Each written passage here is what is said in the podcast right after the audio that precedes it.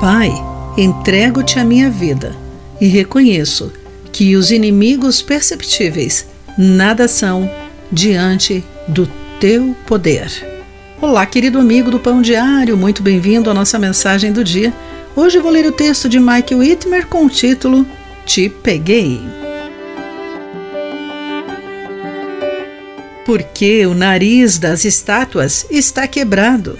Essa é a primeira pergunta dos visitantes a Edward Bliberg, curador de arte egípcia do Museu do Brooklyn, Estados Unidos. Ele não pode culpar o desgaste normal, pois mesmo as figuras pintadas em duas dimensões não têm o nariz, e supõe-se que isso tenha sido intencional.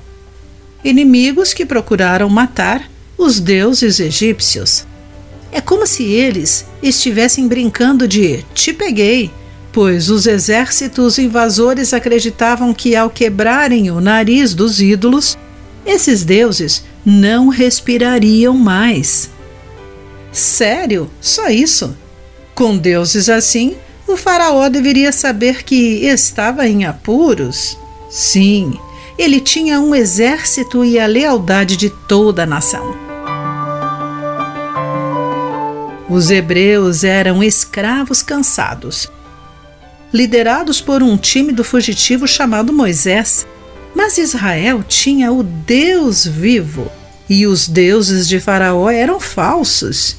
Dez pragas depois, a vida imaginária desses ídolos reduziu-se a nada.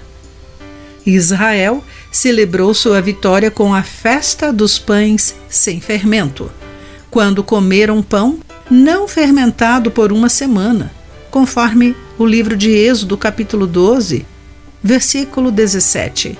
Também, capítulo 13, versículos de 7 a 9.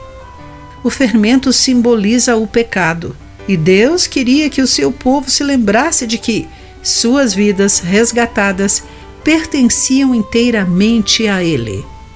Nosso Pai diz aos ídolos: te peguei, e aos seus filhos, resgatei a tua vida.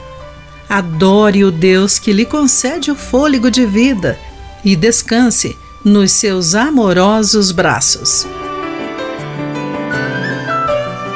Querido amigo, que falso Deus o sufoca? Como você demonstra a Deus que confia somente nele? Pense nisso. Aqui foi Clarice Fogaça com a mensagem do dia.